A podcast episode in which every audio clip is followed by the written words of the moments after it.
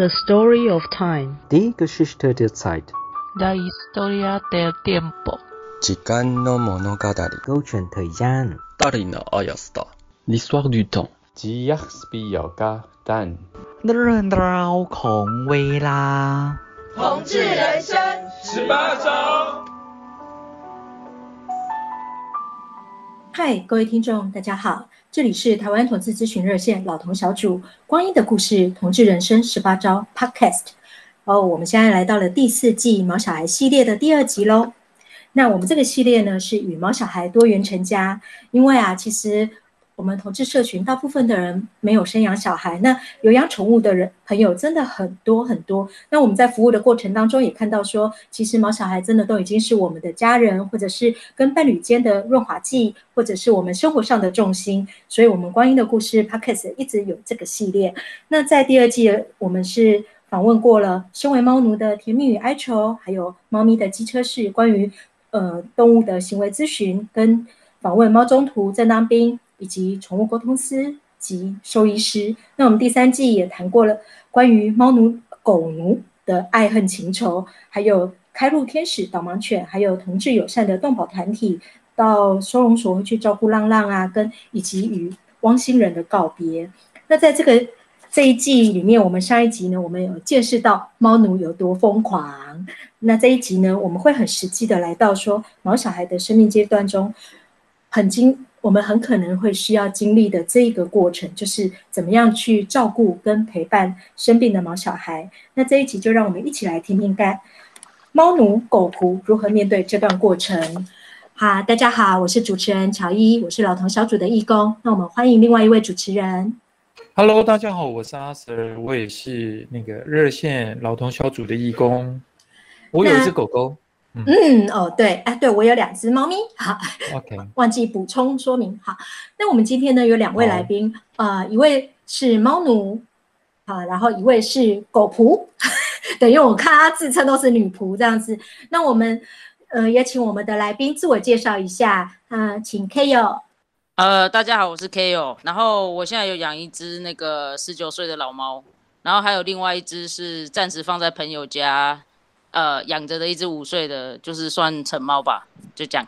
嘿，哦，所以目前 Ko 有两只猫，不过我们知道 Ko 过去一年也有陪伴两只重症猫的一个故事，那也是我们等一下要听 Ko 跟我们分享的。那再来，我们欢迎我们的另外一位伙伴，我们的来宾 Peggy。嗨，大家好，我是 Peggy，我有一只十六岁的马尔济斯，叫诺诺。嗯，好。诺诺很可爱，常常在脸书上看到他。哦、谢谢对，对，还好那张脸很可爱。他不可爱，他就 骗不到人。就是说没有动的，没有动的照片都很可爱。啊，好啊。那其实像呃，阿 Sir 有经历过自己的狗狗生病的经验吗？还没有哎、欸，不过他最近肚子上面有长了一个类似嗯肿肿的东西，那兽医说它是脂肪瘤那一类的哦，这样。它已经八岁了，狗狗八岁左右开始就会东长一些东西，西长一些东西。是，所以其实柯柯也还很年轻啦，吼、嗯。对啊，八岁、嗯、呃中年人喽。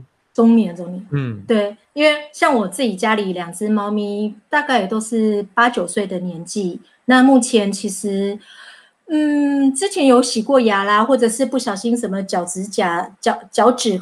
头断掉啦，然后跟有一次头断掉是什么东西啊？就他们会勾到，不知道去勾到哪里，然后就就你会发现说，为什么他他身上就是血迹斑斑？哎，血迹你会看到有血迹，然后不知道怎么，然后就发现说，哎，他可能爪子，因为他们爪子是可以收回去的啊。哦，哎，然后跟比较有一次印象比较深刻是哦，咪咪那个膀胱炎，公猫比较容易发发生的状况那样子。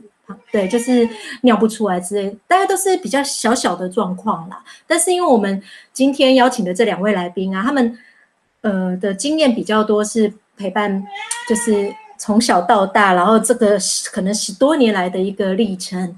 那我们先请 Ko 来跟我们分享，就是你目前知道的，就是说你经历过的照顾的毛小孩的一些生病的状况。今天是在比那个重症的哦，就是。你一定要讲的很重症。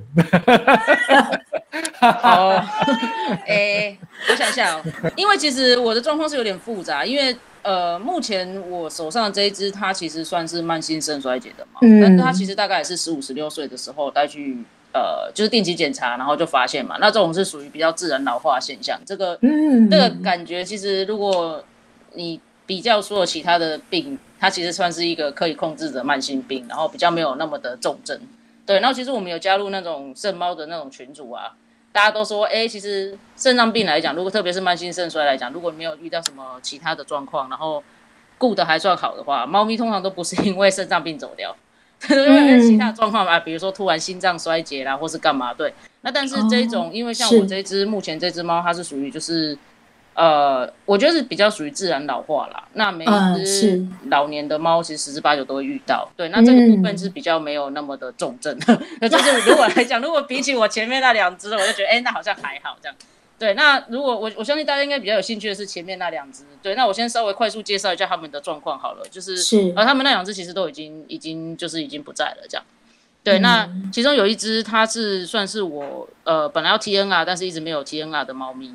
对，然后那个时候其实是一直寄放在某个中途那边。嗯、对，那、嗯、那但是后来就是跟，就是因为后来觉得是中途它那边猫太多，还没办法照顾的很好，然后一直放在那边，其实也蛮可怜。然后因为也是都没有受到青训，所以其实也送不出去了啦，就不亲不亲人这样子。对对对，所以那个时候就想说，好，那反正就是呃有几个猫友，就是我我私底下有几个猫友，那我们就呃我们就是想办法，就是自己租了一个房子，然后其中一个猫友住在里面。嗯然后就把我们几只比较熟的猫就全部带出去，然后就养在那边这样子。对，然后那只猫其实一开始因为也不亲人啊，所以其实我们花了蛮长一段时间做笼养跟亲训，然后慢慢的去接近它。可是那时候就一直觉得说，哎，怎么那么瘦？可是一开始也只是觉得说，哦，他可能是因为在那边没有被照顾好，所以就是偏瘦这样。可是当其他只就渐渐肥了起来之后，就他就是很明显的比较瘦，可是精神状况什么东西都算还好。对，然后那个时候因为他也不亲人，所以其实也没有也不敢马上就带去给兽医师看。对，然后总之就是过了一段时间，然后也大概过了差不多三四个月吧，他慢慢的愿意接受我们之后，也是可以摸可以抱之后，哎、嗯，就觉得说啊，应该排个时间去给医生看。可是那个时候就一直觉得说，哎，是不是我们饲料调整或干嘛之后，他会慢慢变胖？可实际上这件事情并没有发生。对，然后所以那个时候我们就有一天他就真的开始母鸡蹲。就是你开始会发现到一些异样的时候，开始母鸡蹲，这时候立马送去给呃我一个蛮熟悉的兽医院，对，然后就是当时当下血检啊什么，反正所有的整套全部做了，超音波啦、X 光，反正该做的时候全部都做了，所有所有包括什么快筛、心脏快筛什么传染病啊什么，全部都做完了之后，发现哦天呐，医生他就说 这只猫进来其实应该是躺着的，就是反正那个状况其实是血检报告你看到就是那个五颜六色，超级糟糕，是，但是那个猫的反应，猫本人。并没有病识感，嗯，他本人就是一个，就是好像还是很活泼，然后不知道今天来这里干嘛，他可能就是有点晕，因为其实有点贫血之类的。对，那总之就是当天医生就要叫我签那个什么，就是那种诶放弃急救，要不要急救的那种，对，就是一个超严重，然后当天就立马住院这样子。对，然后但是因为其实医生他是，因为他其实他们看到的动物理论上比较多啦，所以看到那种状况就会觉得说不是很好这样。那当然住住三天。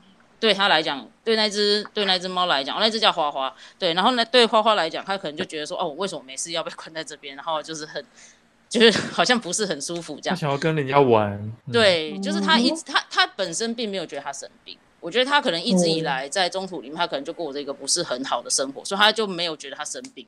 但实际上，以我们的角度来看，我天来看到报告，大家每个人都觉得，哎，这应该是死刑吧？这样子。对，那当然，因为他里面也检查到，就是肝里面有一些就是状况。对对，但是因为其实那种状况，你不可能说去把它确诊或是干什么，因为不可能再去把它剖开或是什么的。然后肾脏的部分当然也是很烂，反正就是一个肾指数爆表、肝指数爆表，贵贵州海聊聊的状况。对对对，就是你如果看到血检报告的时候，你就觉得啊，怎么会？他那个时候还年轻嘛，对不对？才五岁，其实才五岁，他才五岁哦。对，所以医生其实当时有说，这种状况应该是先天，因为其实蛮多那种流浪猫，他们他们其实先天不足，后天不良。对，就是一一般大蛮多米克斯，并没有像一般人讲的那么的，就是健康。因为其实外面的现在猫其实蛮多，他们也已经不停的杂交或是干嘛的，所以其实本身带病的蛮多的啦。而且其实如果没有做适当的处理的话，其实他们可能同一只母猫，它在很短的时间之内连生好几胎，那个小孩子其实都不会好。那只是因为说那时候因为被我们抓起来，然后到中途里面照顾，所以勉强的活到了五岁。哦，对，但是该发生还是会发生。是，对。那当然，快速的讲到就是那个时候就是那种状况，然后反正医生就说，哎、欸，他是因为其实医生私底下跟我蛮熟，他就跟我说，其实蛮多动物住院完都是很孤单的，晚上在医院死掉。对，然后他就说。当然，他们也没有夜间照护啦。啊，有夜间照护就变超贵。然后 他也是衡量了这件状况，对，他就说，其实我是觉得，他他他的他就跟我说，那你要不要就是白天带来安亲，就是早上我们做做该做的处理，比如说打点滴啦、吃药啦、干嘛、注射什么，全部都做。但是你晚上你就带回家。那一方面来讲，这样动物可能会觉得比较舒服。那我就接受这个题，因为反正兽医院也蛮近，呃，其实也没有很近啊。反正那时候 其实也没有很近。对，那那那个时候是因为。呃，我把它养在我朋友家，那那时候每天就是如果这样一趟来回开车要大概三四十分钟。哇对，其实其实蛮远的。嗯，呃，兽医院本身离我家蛮近，但是离那个住他住的地方很远，哦、对，所以其实每天要先过去。那当然就是那时候就接受这样，结果没有想到把它带回家，每天这样安心之后，他状况就变好了。嗯，对，然后就整个又好像又活过来，就是哎，好像又开始渐渐慢慢变胖或干嘛的。然后医生他们也觉得，哎，那蛮神奇，好，那那就就这样持续下去。对，那我们那时候也是觉得，就是哎，怎么好像有点奇怪。那总之，反正中间又过到了，就是、嗯、就是到了又过了两个月。对，那过了两个月之后，他突然之间有一天就肝肿瘤爆裂，直接就充满腹水，肚子就肿胀，然后当然就是一副那个快死的样子。然后当然那个时候就是马上。带一样是带，就是因为其实中间都是有每天带去安亲，然后后来因为状况比较稳定，就会变成比如说一个月或是呃一个礼拜或是两个礼拜这样时间有拉长。对，那但是就是当我们开始慢慢把时间拉长，把有一些药降低的时候，突然之间他就就整个爆炸这样子。他可能小那个小朋友，他毕竟还是一个小猫嘛，五岁的嘛，他就是可能觉得自己身体状况很好啊，从小到大没有这么好过啊，然后就开始跳跳上上跳跳下下干嘛的，有的没的，然后。可能就这样因此这样子激烈运动什么的，反正总之，哦，对，而且如果你是肿瘤的话，你吃得好，它也会长大。哦，对，对，可能以前它在中途有一餐没一餐的时候，就是长不好嘛，所以肿瘤也长不好。我觉得这是照顾肿瘤猫的一个很为难的点哈，因为好像就是你把它照顾好，它的癌细胞也会跟着长大这样子，然后难拿捏。对，对所以那个时候其实就是，反正就是第一次爆裂，然后反正就是马上送医，然后一样啊，就是同样的程序又来一次。对，然后但是那时候就一看就是状况，就是好像也不是很好。可是医生就觉得说，他的生命就是有的时候我们会感受到动物，它其实就算病得很重，可是它自己本身的那个精神跟嗯精神的状态其实是还好的。对了，当然有一些人会说什么能量了，干嘛那个我们就不讨论玄学的部分。对，但是有的时候其实当你跟动物相处久了，你会知道。这大概不是时间，就是它还是会有一个，嗯、你会觉得它的精神状态是好的。对，我觉得如果用比较普通的角度来讲，就是说，哎，他的精神状态是好的，那可能时间还没到这样子。嗯、对，那当然那时候就是也上了鼻胃管啊，或干嘛的，就是已经到了这个地步了。对，然后是对，因为第一次其实也有上啊，不过但是第一次上很快就拆掉了，那第二次就是也是有上，反正总之就是。也是一样，然后而且那个时候医生就说要输血，因为那个整个那个就是哎血液的那些值啊都非常的差，降到很差，反正就是一般正常猫大概也是晕倒在那边，但是他其实也没有晕倒中，他只是很想睡觉，一个很贫血的状态。对，嗯、那当然医生就紧急的抽血，然后先去看血型干嘛的，然后就是我我我很非常记得那一天我接到了电话，就是我我先回家等嘛，因为他们要做一些处理，然后抽到电话他们要打来就跟我讲说，哎，那你要找。B 型的猫，那个语气是就是又是判死刑的语气，因为对 猫咪的血型大部分都是 A 型，B 型的猫很少，对不对？对，而且血血猫很难找。血猫有年纪，然后身体健康状况、体重等等的一些要求，对不对？对，而且其实还会要求，就是说它定期要打预防针，然后还要、哦、对对对对对，还要再做一个筛检，就是它本身没有一些血液或是其他传染病，什么白血病啊或干嘛之类的。对对，然后所以其实本身你，而且你饲主要愿意把你的猫送去捐血，本身就是有一个困难度，嗯、更何况它又一定要是个 B 型。就是你如果去看一些那个征求血猫的网站，嗯、哦 A 型我都觉得啊，那存活率百分之八九十这样。嗯，但如果看到 B 型，我就说啊，真是惨念。就是你会有这种感觉。那医院他们其实自己本身也很清楚了，他们自己经历过这么多次，然后所以那个打来就是一个判死刑的那个感觉。然后我想说，靠北怎么会这样？啊、抱歉，这要剪掉。没关系啦，这个应该还好。对，然后那个时候其实我，我问一下，那他要写的话是叫你们饲主自己去找？对，呃，这边有一些状，有一些情形啦，就是其实血猫也是有血库，但是呃怕得罪人，他 不讲，就是有些时候那个品质状况不一定说是很好，然后其实也蛮贵的。对，那有一些动物医院，他其实怕争议，他不不不会帮你去找血猫。对，因为其实你血猫过来，就是你捐血的那只猫本身还是需要经历过镇静或者是气麻这些过程，对，然后它必须还是要抽掉一部分的血，比如说三十 cc 到五十 cc，对对啊，当然是五十 cc 是比较好啦，有些猫太小只也是三十 cc，它本身还是会经历过一些风险，对，那所以不是有一些，不是所有的事主都愿意跑这么一趟去做这件事情，对，而且其实蛮多时候是蛮紧急的，他可能上班时间就接到电话说，哎，那你可不可以带你的猫过来？对，所以其实。这难度是有点高，我觉得狗的捐血部分我不熟，但是我知道，我就我知道的狗的其实是相对容易的，对，那所以其实狗可以可能稍微安心一点，但是猫的时候那时候状况就是啊糟了怎么办？然后医生也是一副就是、嗯、啊不然你就找看看这样，那我是觉得那次的运气真的有点算是奇迹，因为其实我我之前有在做中途嘛，那当然也是会认识一些猫友或是干嘛的，然后其实我也蛮蛮喜欢乱加入一些地方性社团啊。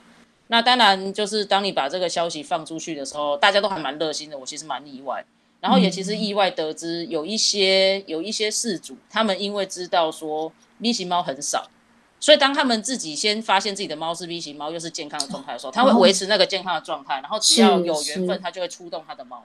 啊，好感人哦！我在一天之内就找到三只 B 型的猫。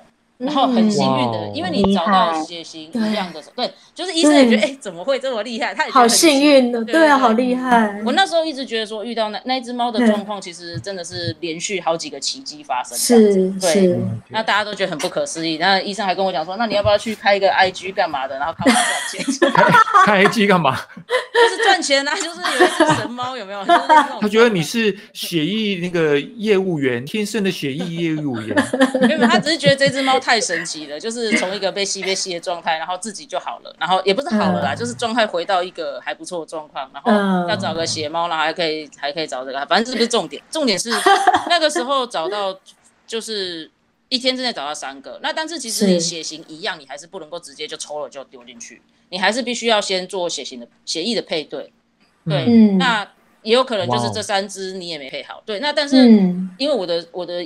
大部分的医师都蛮谨慎的啦，他们你在做血液配对之前，他还是会先对这些猫做一些基本的血检。嗯，对，那基本的血检主要是看说它本身有没有什么疾病啊，或是干嘛的，或是他们的身体状况适不适合被镇静或麻醉之类的。对，那当然就是反正到最后就是有一只就是很很幸运的配对到这样子。对，然后就是安排当天晚上输血。可是其实在，在、嗯、呃这个输血过程就不讲，因为其实中间有一些起起伏伏啦。那输完血之后，那个血的隔天。当天晚上状况好哦，然后隔天就昙花一现，那个整个血又掉回到他输血前的状况。然后我们想说，天啊，这怎样？就是，但是你也不可能再、嗯、再去做一次输血。我就想说，算了，反正如果真的不行就不行了。结果他又慢慢的意外好了。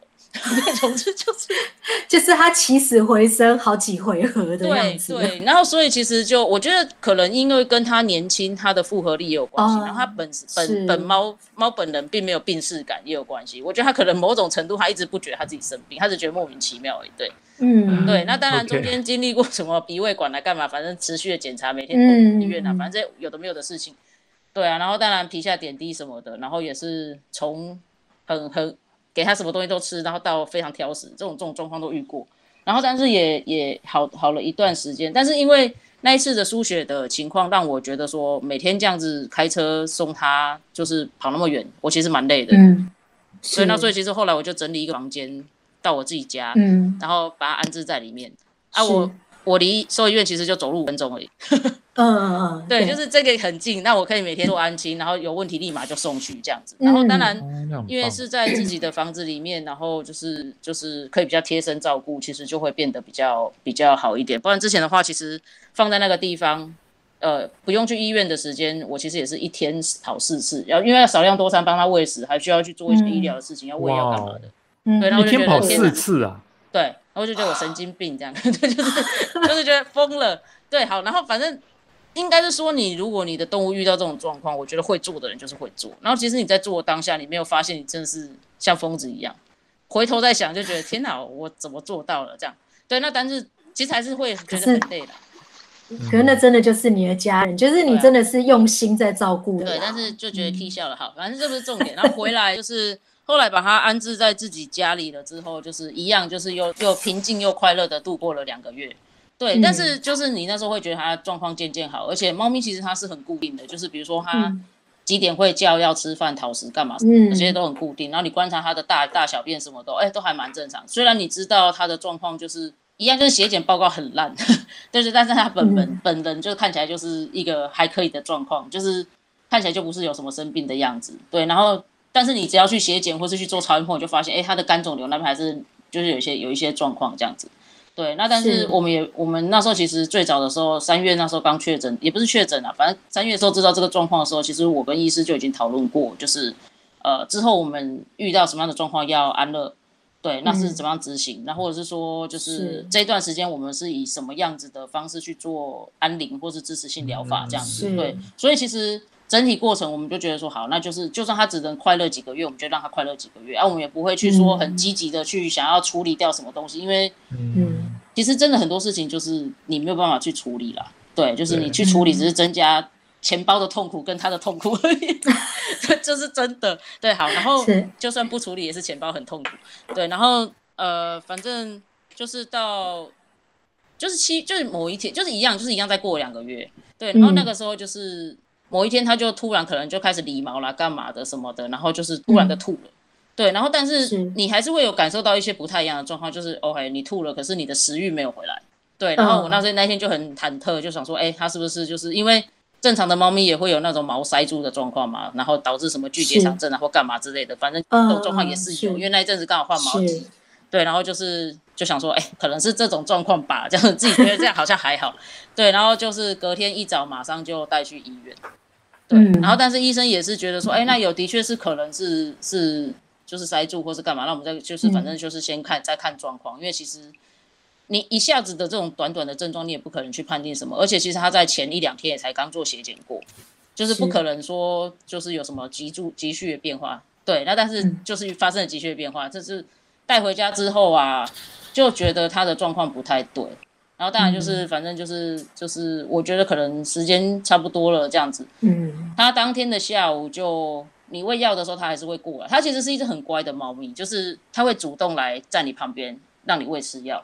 就是即便他很讨厌吃药，可是当你在那边准备药的时候，他会走到你旁边等着，然后让你喂他药。嗯，对，然后反正对，然后但是那时候他就是来，然后就是哦喂药干嘛的，然后也很勉强的吃了一些饲料跟罐头，对，但是你就觉得说哦，就是其实蛮辛苦，我觉得就是可能不知道有什么事情发作了，那但是是再看看，然后就是突然之间他就就吐了，然后吐出奇怪的东西，我已经不知道那是什么东西了，就是我也照相，然后还采样，然后还装到袋子里面，想说要去给医生看这样子，嗯，对，然后带去给带去给。那个那个带去医院的时候，因为反正五分钟就冲到了嘛，嗯，对，然后因为其实我自己的一直很熟的那个主治医师那天是休假的，对，哦、但是因为我去医院去到太频繁，整个医院都认识我，对，所以他们其实看到我的猫都知道是什么状况，所以就随便就接手了，对，然后一看那个状况，每一只猫，那因为他们也都跟我那只猫很熟了，所以其实看到它，嗯、大家都发现，就是当然血检基本还是会现在做一下，然后发现肿瘤破掉了，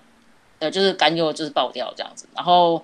血检也是很糟糕，然后我自己因为有看了那个血检报告，我在对到猫的状况，然后我自己的医生在休假，他突然也是收到讯息，立马就冲来医院。对，然后然后我那时候就是其他的医生就跟我讲说，那诶，他们就马上把他送到那个住院，然后马上开那个氧气给他嘛，然后就跟他讲说，那诶怎么讲，就是就是需不需要帮忙安乐这样子。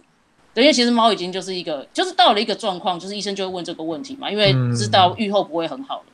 嗯、对，那我那时候就说，那等我的等我的医生来这样子。嗯、那总之我的医生就冲来了嘛，二十分钟之后就从家里冲来这样子。是。然后他一来，然后他本来也是先要报告干嘛的，我就直接把体检报告给我医师，我就说，嗯，体检是跟上次那时候五月的时候差不多，但是猫的状况完全不一样。嗯对，就是他大概就知道什么状况，嗯、然后他就问我说准备好了没？嗯、反正我们就是稍微就是沟通一下，因为其实我们讨论之前讨论很多次的，嗯、就是猫的状况起起伏伏，我们讨论很多次，所以有这个默契。对，是。那当下其实你看猫在那边挣扎痛苦的时候，其实你也不会想要它被延续它那个痛苦的状态，因为其实你放着它慢慢在那边死掉，可能也要好几个小时，它就在那边很挣扎在那边。抖动啊、翻啊、干嘛的？那你是你打升压剂啦，或是强心针什么的，就只是延后他的痛苦而已。所以其实我们那时候本来就不打算做这件事情。那所以大家就快速的准备好，然后就是就是快速的道别，然后这件事情就就暂告一个段落。对，那当然情绪的部分我就不讲了。嗯 对，这是我们纯粹讲一个科学理性，然后事情遇到的部分。对，是好，我们对啊，我们谢谢 Kale 先跟我们分享了五大概五岁的花花嘛，对就是经历了几个月以来，然后起死回生好几次的一个历程，然后他最后走的时候是几岁啊？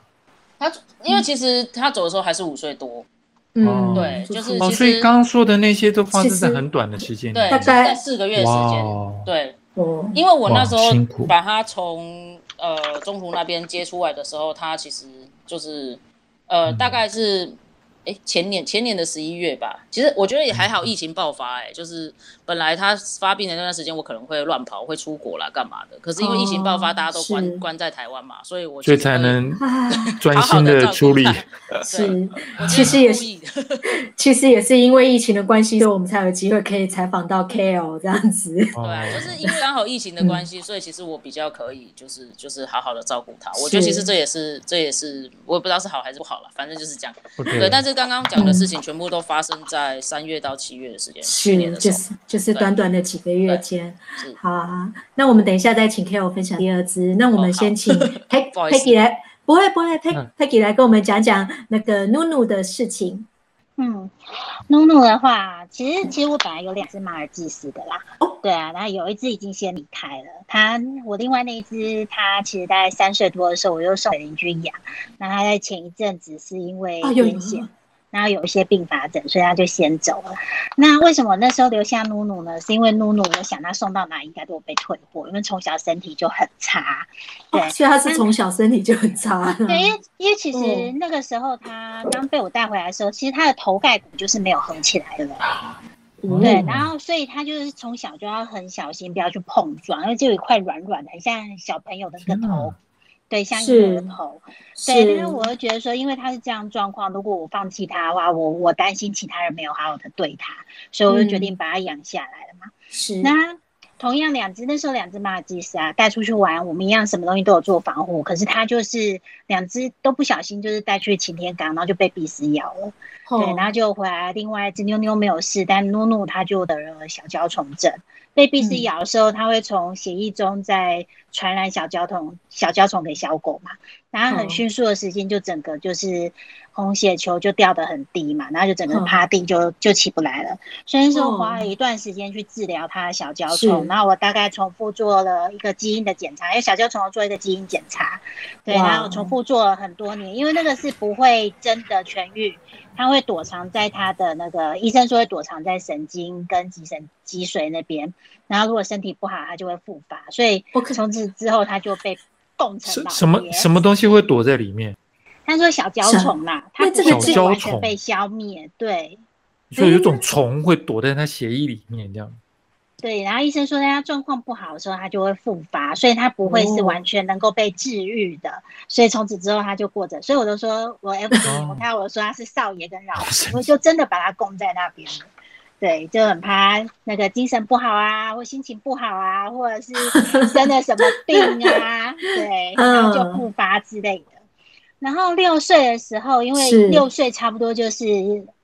大大小狗都一样，就差不多要进入一个中老年。如果是大型狗，就差不多是进入老年了嘛。小型犬大概就是中年，中年的末快中年。对对，那那时候当然就是因为它的状况比较特别，所以我从六岁开始就让它做整套的身体健康检查。这一检查才发现说，它有一边的肾脏已经萎缩到照不到了。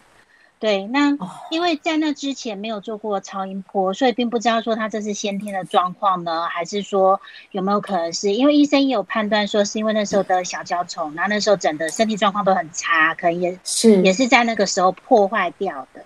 对，但是没有、嗯、没有办法求证嘛，所以六岁的时候就发现说他其实已经进入一个肾衰的状态，因为他只有一边的肾脏。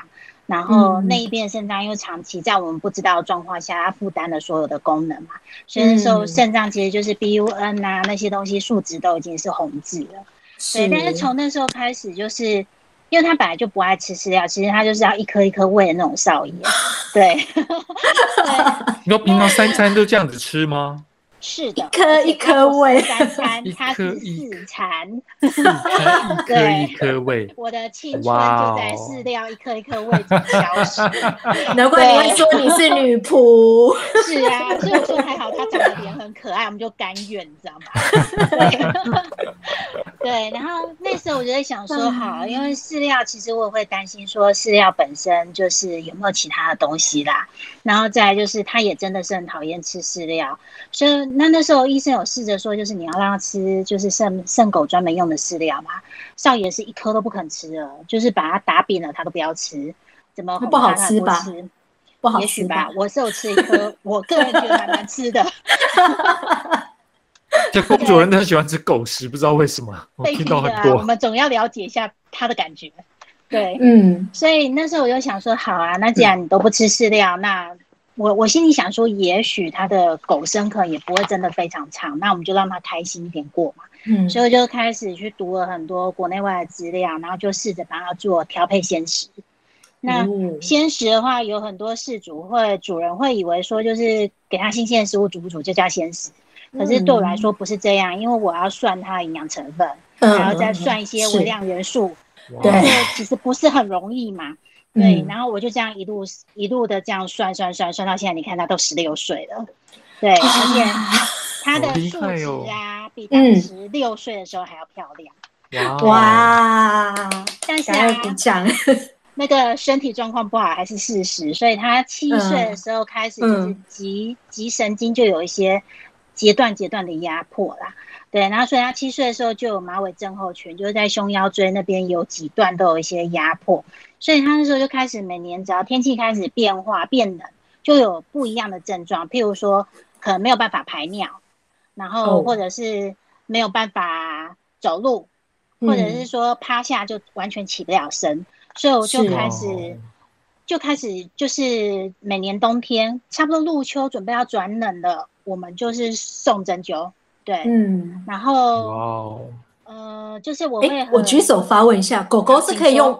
一般的针灸对不对？就是好像狗跟猫适用的针灸的方式不一样。我听到 我听到说，因为通常狗狗如果比较稳定，它是可以用一般的真正的针的针灸。可是因为猫好像比较敏感，然后比较神经质一点，然后怕猫会太激动或者怎么样，所以猫咪是用所谓的镭射针灸的。所以努努用的针灸是有针的那种针灸吗？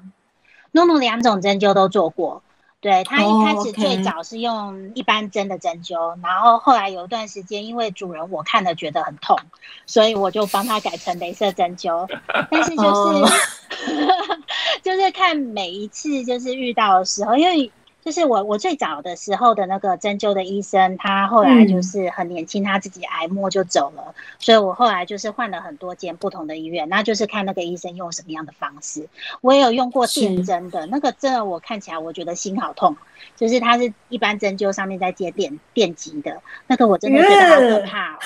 但是我也觉得好可怕。对，但是你刚刚提到说猫的话没有办法做，嗯、其实那个猫我也有看过，在我在我的前面坐着那个我刚刚说的接电极的那个电针呢。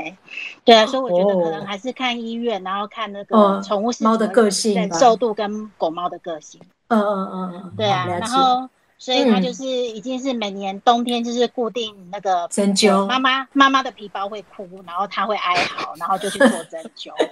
对啊，那其实他那时候排尿困难的时候，我花了非常多的时间跟金钱去想办法要找出原因，因为去到每个医院，他给的诊断真的差好多。我记得我那时候因为他很年轻，一岁以前他就结扎了，所以他没有那个什么射护腺肥大的问题嘛。是，是对，但是那时候。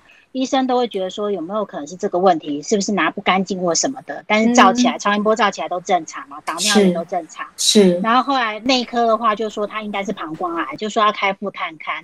可是我那时候是我那时候的考量，我没有让他做开腹探勘，是因为膀胱癌很恶性。嗯、如果他真的是膀胱癌，他很快就走，我何必让他开腹探勘受这个苦呢？呃、是对，所以我后来就觉得、嗯、左思右想，还是觉得说每年冬天，那他刚好那时候发作是十月，怎么想都觉得。大概又是每年年末的问题了，所以后来是就是我刚刚说的那一位已经过世的医生，他决定说，既然我们找不到原因，嗯、那我们就下大量的 B 群试试看，结果他就好了。所以后来证实仍然是神经发炎的问题。但是你每年、哦、我的每年冬天就是会遇到一个挑战，就是你不知道他今年会出什么样的状况，哦、对，然后所以就要、哦、像像。像今去年的冬天，其实很幸运，他是平安度过的哦。嗯、但是你你你们看我 FB 就知道，他前一阵子反而在春天进入夏天的时候，他才忽然出了很多不能走啊，嗯、或者是头歪掉啦、啊、之类这样的状况。是，所以目前是第一次在盛夏的时候他在针灸。对，哦、然后他十三岁的时候被，因为有我会帮他，就是自从他身体不好之后，我就有去学一些，比、嗯、如说。能量治疗啊，或者是狗狗的按摩啊，人类的按摩，回来帮他每天按嘛。然后就发有一天就忽然发现说，他的腿的大腿那边，后腿的大腿有一颗小小的瘤。那因为很小，我觉得可能是脂肪瘤吧。结果因为他也很表浅，就会觉得是脂肪瘤。医生觉得不是很放心，所以后来我们采样检查之后，也嗯，应该说我们把它割掉之后拿去送检，送了中心，送了台大，结果发现是肥大细肥大细胞瘤。对，嗯、就是肿瘤，肿瘤的，对，对是，对。但是比较幸运的是，它是那种就是侵犯性比较没有那么严重的第一级的那个肿瘤。但是因为还是会担心它的肝肾状况，所以我就变成我，因为这个是会就是转移到肝肾的，所以我就变成我每三个月送他去做一次血检。那有一阵子是每一个月做一次血检，观察他的肝肾状况。不过他现在就是因为可能也年纪大，因为我们找不出找不出原因，所以他肝指数目前也是就是红字，而且就是两两倍的数值。对啊，那其实就真的也没办法多做什么，因为找不到原因嘛。嗯、对啊，那不时的他还会发作一下胰脏炎，所以就是我在调配纤食上就会变得比较伤脑筋，因为肾脏不好的话。蛋白质要控制，不要太高，但是胰脏炎的话又不能太油，是，所以 所以。这真的是智慧大挑战呢。对，我在算营养比例跟在算热量上面就会很伤脑筋。呃，如果要让他吃到他足够一天的热量，不要一直消瘦下去，因为我维持他身上的肌肉量嘛。是，所以是，所以就是要变得是少量多餐。因为如果你让他一口气要吃到他足够热量的时候，比如说我们让他吃，一般狗狗顶多两餐嘛，对不对？嗯。但是如果我把它需要热量分成两餐吃的话，它会吐，因为它会吃太多。所以我们就变成现在是分四餐，嗯、我早上五点起来，然后六点多喂他吃一餐，而且是一汤匙一汤匙喂，对，然后中午 跟晚上我爸妈会喂他，然后他们不，他真的很吃定我。我爸妈喂他的时候，他不用一汤匙一汤匙喂，但是还是要坐在旁边跟他说：“哇，你好棒哦，快吃。”要有拉拉队就对了，对，要有拉拉队，然后还要不时的帮他把东西聚拢到中间这样子，啊、然后敲敲碗说继续的，嗯，对，然后晚上的宵夜的话，就是我会喂他。那宵夜的话，我是我是因为我有学一点中医的东西，所以我就用中医的一些食食材的特性来帮他补身体，所以他晚上固定都是吃羊肉片，嗯，然后身体的体质可以热一点。好幸福的努努哦！就我希望他可以活久点，我愿意被他折磨啦。嗯，不过以小型犬来讲，露露已经算是很高龄了耶，你照顾的非常好。是，对，而且他脸长得很幼齿，对不对？这是冻龄，他超级冻龄的，真的。对，看起来很像 小朋友。对。其实现在的小型犬啊，大部分饲主因为医疗也很发达啦，然后大家如果用心照顾，很多我发现都有破二十岁。啊，超过二十岁，好厉害，好厉害，很多都有。是，对，是。猫猫好像也超过二十岁的蛮多。哦，有啊有啊，我之前有讲说那个我们有一个老同义工的猫咪，它活到二十二岁啊。我觉得我觉得真的就是也是医疗进步，还有就是我们现在越来越把自己的宠物，呃，过去的人通常养猫猫狗狗可能是为了抓老鼠啦，或者是 那个看门 看门那个抓坏人啊之类，可是现在。现在我们真的是把它当家人来看待、来对待，所以你看，你说这样，哎，一汤匙一汤匙喂，或者是说，像我知道 K 有另外一只猫，就是重症的猫，其实也是养自己养了十八年，对吗？也是从它，哎，对，它应该算是十八年，十八年好厉害哦，对，好长寿，对啊，对，另外一只十九啦，你们给我很大的希望，我希望我的科科可以活到二十岁这样，可以的，你只要提供它足够的沙发。对，科科的沙发是那个有，可以有听不太懂为什么扯到沙发？为什么沙发？因为科科，因为科科吃沙发。你你等下可以把科科吃沙发的照片传给他看，这样子，对啊，好啊。那我想再问一下，对啊，想再问一下 Ko，就是说你的第二只猫，因为刚刚讲的那只猫是可能，哎，你说中途，可是其实。把它接回来，本来是要 TNR，但是没没有嘛，对，就就还是尽心尽力的照顾了它，可能大半年以上这样子。哎，对，那可是像另外一只猫呢，就是说它你这样子养了它十多年，然后怎么去发现说，哎，它的身体的状况，然后到怎么样去做一些决定这样子。呃，OK，好，就是其实我那只猫，哎，也是其实以前都没有去血检。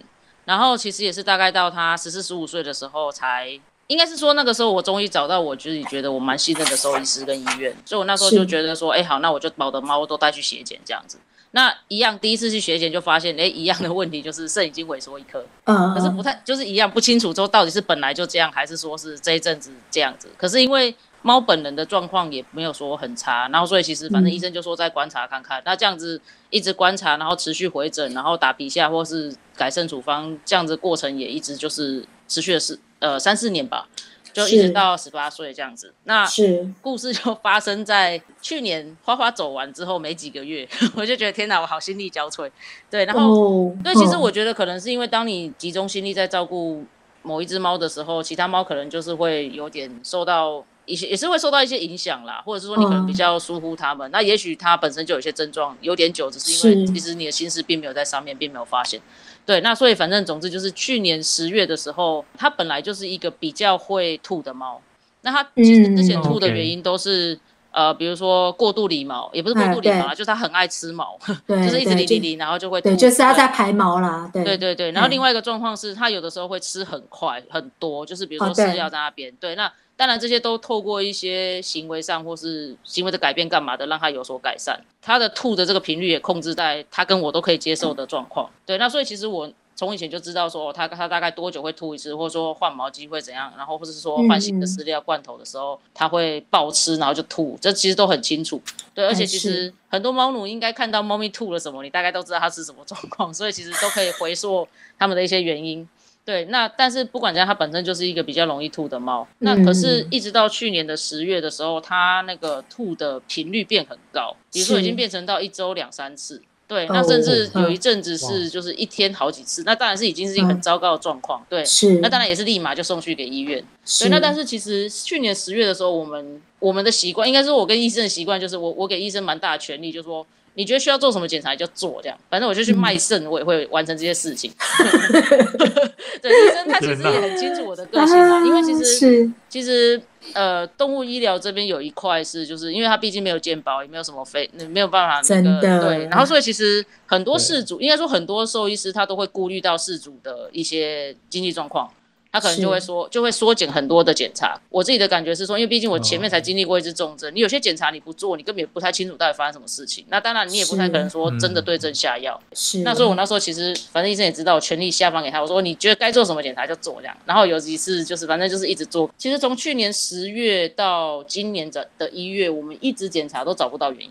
对。然后只是只是觉得说，哎，肠胃那边有一些肠道有一些异状，可是也不足以到称之为病。对，然后就是，嗯、但是它的吐的状况一直都持续。嗯、那是我们也不可能说真的就是这么老的猫，你也不可能说哦，就干脆去把它剖开来看一下，哎，那个感觉是什么？我们来采个样什么的，所以我们都不考虑这种状况。对，然后再加上它其实它是一只老老肾猫，对，任何会 摧残它的肾的事情，我们其实能够避免就尽量避免。这个吐的状况。我们其实是靠药物去控制啦，比如说止吐啦，然后或者是说他食欲比较不好的时候，我们就是想办法去吃一些一些一些保健品啊，或是干嘛的之类，反正就是靠药物喂药啦，什么东西那些东西去就症状治疗。因为其实真的是找不到原因，嗯，他的肾看起来也还好，也没有说什么爆突然爆炸还是干嘛。对，我们一直都以为说哦，可能也许是肾肾肾突然的恶化或是干嘛，也没有，嗯，但是很明显这就是肠胃道的问题。但是肠胃道本身从影像来看，从血检来看，也没有看出什么。东西，反正该做的检查都做了，嗯、我们还甚至把那个检验还跑到国，就是还送到国外去做，那什么事情都做了，这样子，什么甲亢啊，什么全部都送了，对，是。然后真的是波波这样子，那但是直到今年一月的时候，突然之间就看到，没有，我们那时候就一直隐隐的看到他的肠胃旁边的淋巴有发炎的现象，嗯，然后但是你也不可能去确定什么，你就是哦看到他有发炎的现象，可是他也就是一直有那个状况在，嗯、对，然后也没有胰脏炎啊干嘛，反正什么都没有，然后一直到今年的一月。的时候，突然在他的胃发现有一坨东西长出来，对，然后医生当下看到那个，反正你你可以看到医生的情绪变化跟他的反应呢，就觉得啊大事不妙这样子。虽然你完全看不懂超音波上面是什么东西，对，就是你完全都看不懂超音波或者 X 光上面那些是什么鬼东西，但是因为反正那些东西永远就是麻瓜看不懂的事情。然后但是医生的表情跟反应就知道，他本来跟你聊天讲话很轻松，突然间就不讲话，然后很严肃的在看着那东西，然后开始标记一些东西的时候，想说啊嗨呀，到底发生什么事？当然，事后的解释就说他那里可能疑似长了一个肿瘤之类的东西，但是因为我们不会就直接讲说它是一个肿瘤，反正就是长了一个不明物嘛。你今天你没有采样，没有没有剖腹，没有东西，反正就是没有，你不可能去确诊它，就无法确诊。对，你不会去说它就是一个恶性的或是什么什么，你根本也不晓得它是一个什么。对，然后医生就说那当然就是再观察看看啊，但是它就长在那边，那势必就会影响到它的。比如说我们刚讲的一些肠胃道的状况，比如说吐啊、干嘛这些东西，就是没有办法控制。对。嗯之后再过一个礼拜再去回诊，哦，那个肿瘤就长了，但是两倍大。他 就一旦医生就跟我讲说，这个大概也不用去什么，不用去采样，不用去确诊，不用去干嘛的，就是大概百分之九十九应该是啊，就是在包括我们前面发生那个状况，淋巴淋巴的那些发炎状况，他说其实真的我们就可以直接判定是这个状况。对，然后我们两个人就开始又开始坐坐在诊间里面在那边讨论，到底是要怎么安宁治疗，然后怎么阶段要安乐死。我觉得这个阶段在一年之内发生两次，我都觉得有点好笑。对，然后其实讲一讲，因为医生其实也是看了他好几年嘛，就是。他也算是跟他感情深厚，所以其实那天我们两个讲一讲，竟然就在整天掉眼泪。我就想说啊，是怎样？天哪，医生也掉眼泪、哦。因为其实医生跟我家那一只猫蛮熟的啊，那只就叫猫猫啦。嗯、对，他其实也算跟他蛮熟，就是嗯，就是毕竟你你医生你看了他蛮常看到的，对，啊、对，然后竟然是这种状况，对。就是我觉得他其实也蛮蛮难过的，当然我不会去猜测医生到底在想什么，嗯、但是我觉得当下两个人可能情绪一牵动，两个人就坐在那边。嗯，对，那当然也是有讨论到说，那什么样的状况我们需要呃安乐，对，然后他当然有跟我提说，哦，积极的做法，或是不积极的做法，或是介在积极与不积极之间，然后是怎么样，但是听一听那个选项都是。嗯 就是你可能再多个几天，多个一个月，多个两个月的那种状况，对，能做的不多了。对，实际上是真的是到这个状况，而且其实你也是画画的话，他可能就会比较说啊，那也许可以考虑积极一点的治疗。对，因为他还年轻。对，就是其实复原状况愈后可能会相对好一点，机会高一点。但是像这种年纪这么大了，而且本身肾脏就有问题的猫，你今天遇到这个状况，其实可能也许就是。身体自动关闭的机制了，当然他也不会说要求你要干嘛这样子。那当然就是我们就是定调就是安宁治疗，医师很好玩，就是我们就回去了嘛，就是已经心理准备都做好了。我想说，一年已经前面已经经历过，我现在已经有有预习过了，我应该可以好好面对这一只这样子。当然就是开始就是。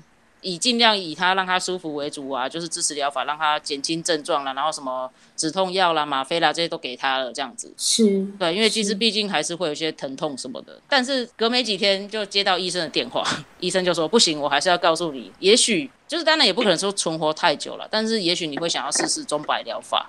哦。对，就是。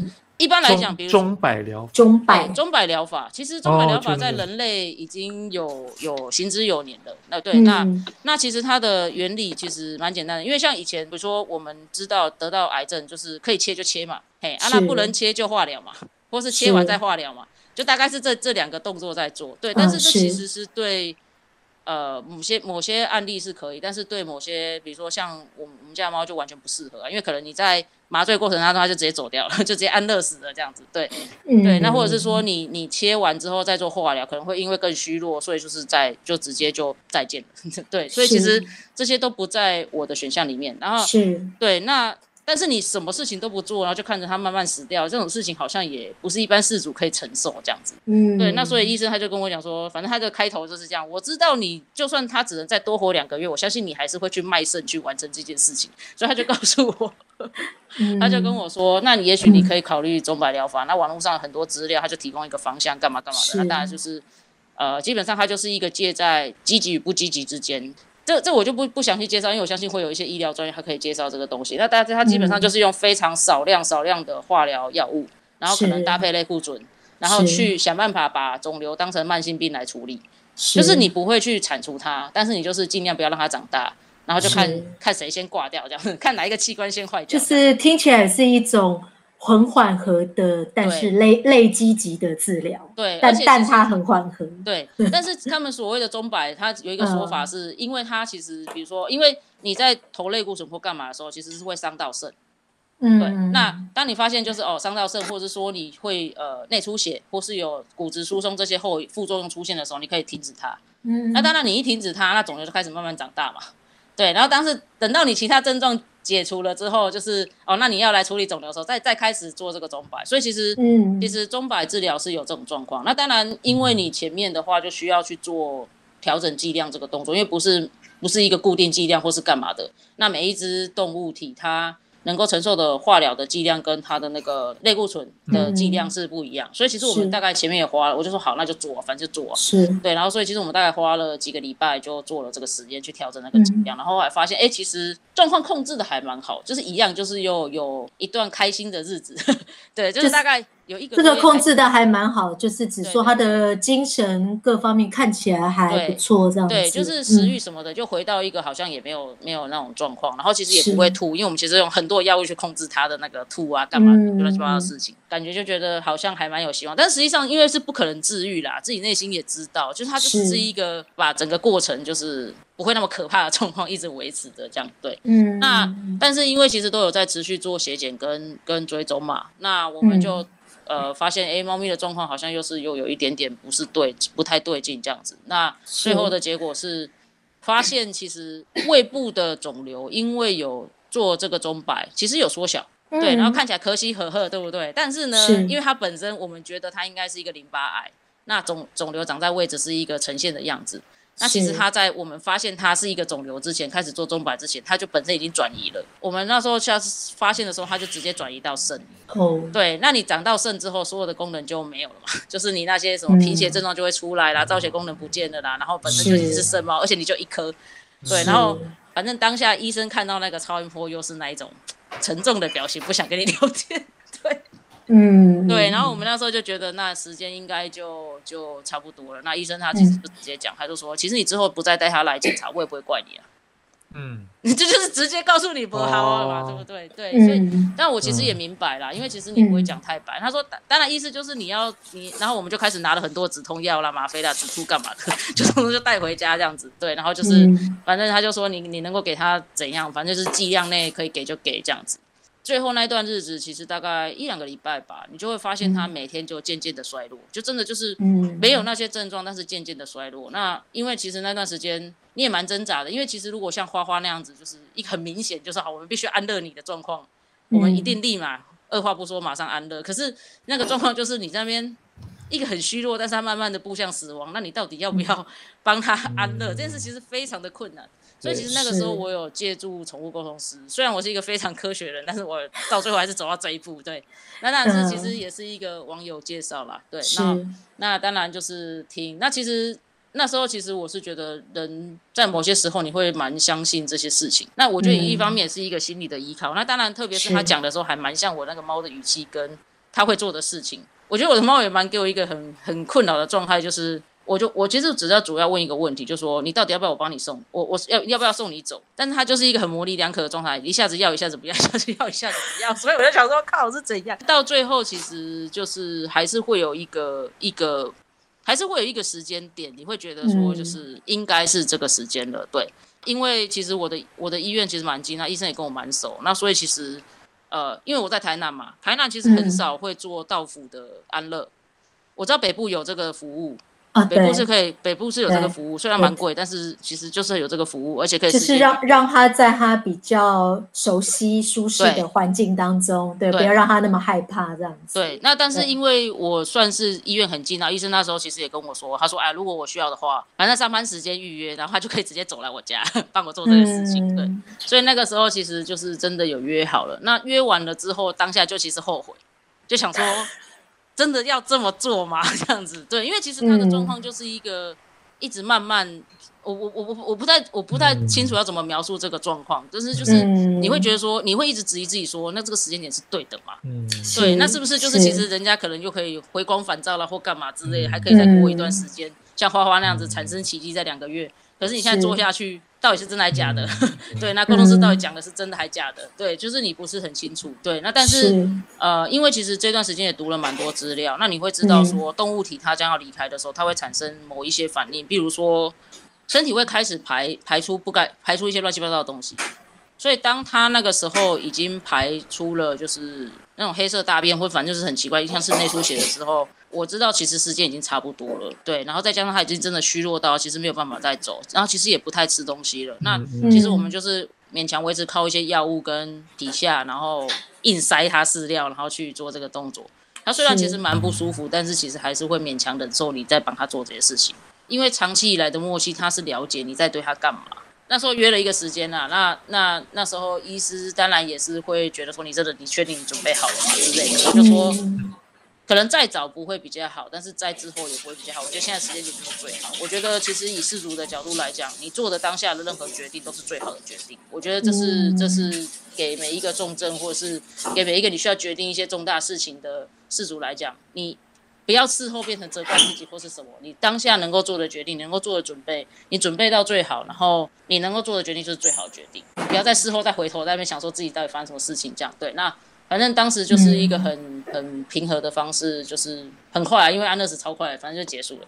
是，对啊，对啊，所以就是故事就是这样，对，就短短的一年之内两只，是，对啊。我我觉得安乐应该是最难的部分，真的，我也时常在想那一段。